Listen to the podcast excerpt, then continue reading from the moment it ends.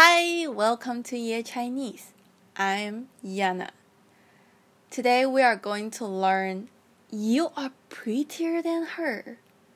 You are more handsome than him. In Chinese, we use one word, 比. Today we will use the words we have learned. So if you forgot it, you can listen to previous episodes. Review it. Good. Are you ready? Repeat after me, okay? You are prettier than her in Chinese is 你比她漂亮。你比她漂亮。Then how to say she is prettier than you in Chinese? Please answer me. The answer is 她比你漂亮。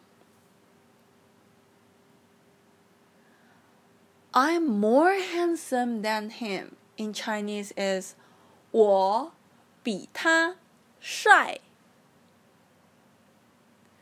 我比他帅。 Question How to say you are more handsome than him? Answer me. The answer is 你比他帅。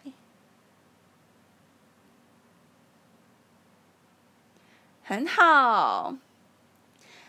If you have puppy and you think your pet loves you more than your partner does, you can say this to your partner. 他比你爱我。Again, 他比你爱我。很好，You learn more Chinese today。你的中文比昨天好。